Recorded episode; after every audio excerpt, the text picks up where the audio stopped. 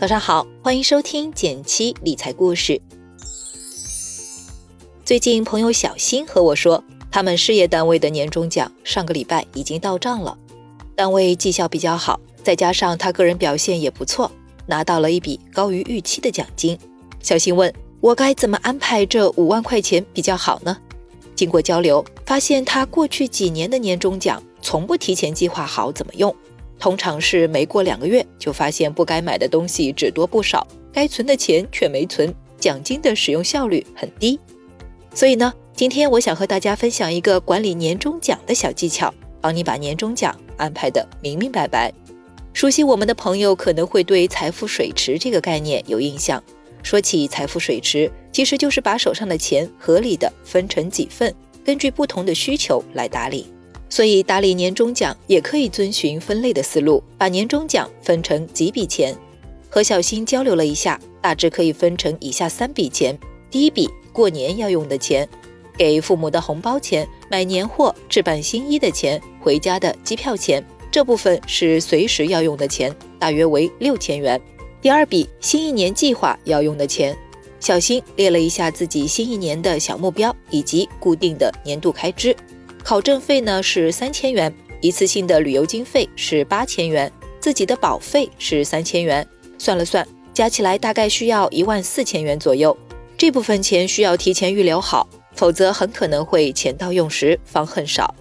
小目标是否能百分之一百完成，经济上的准备是关键一环。第三笔就是长期不用的钱，我们一直说养一只小金鹅很重要，开始的越早，就越能享受复利带来的好处。前面两笔钱分配完之后，剩下的钱就可以买各种产品，比如指数、主动基金等，作为长期投资了。再根据需求把钱分成三份之后，下一步就是寻找对应的投资品了。对于过年要用的钱来说，这笔钱在这一两个月内会用到，所以灵活性最重要。比如可以存入银行货币理财、货币基金等，年末的时候，这些产品收益率往往都还比平时高一些。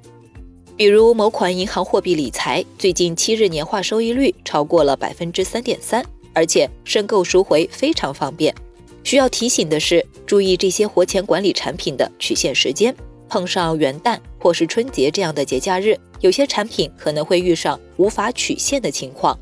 所以大家注意做好提前安排，避免尴尬。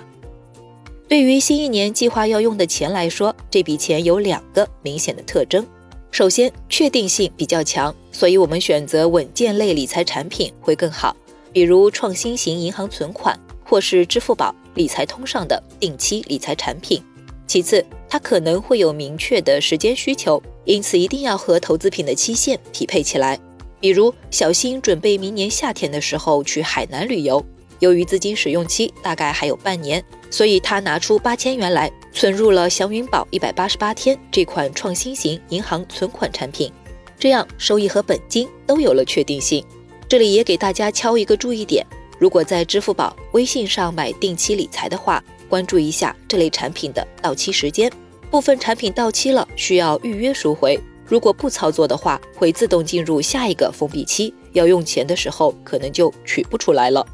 对于长期不用的钱来说，分配完前两笔钱之后。小新还剩下三万块钱左右，可以养肥自己的小金额。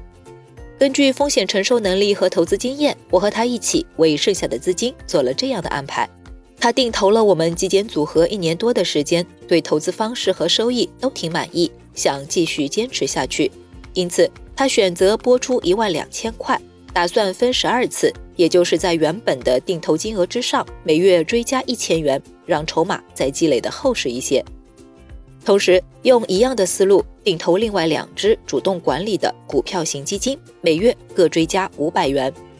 最后，他拿出六千元，还想尝试买一只我们最近介绍的固收加产品，做好一年以上不碰这笔钱的准备。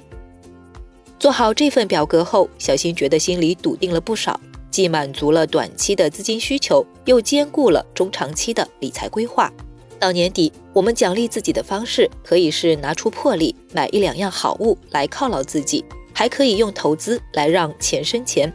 这样看起来是把千金都分批散出去了，但其实会有一种还复来，把钱越花越多的效果。二零二零年是不寻常的一年，疫情带来太多不确定性，让大家对于财富保值增值的重视程度不亚于出门戴口罩。今年有很多新朋友跟我们一起学习各种财富相关的知识，培养富人思维的本质不在于最终领了多少金额的年终奖，关键是你在上面用了多少心力来思考和规划。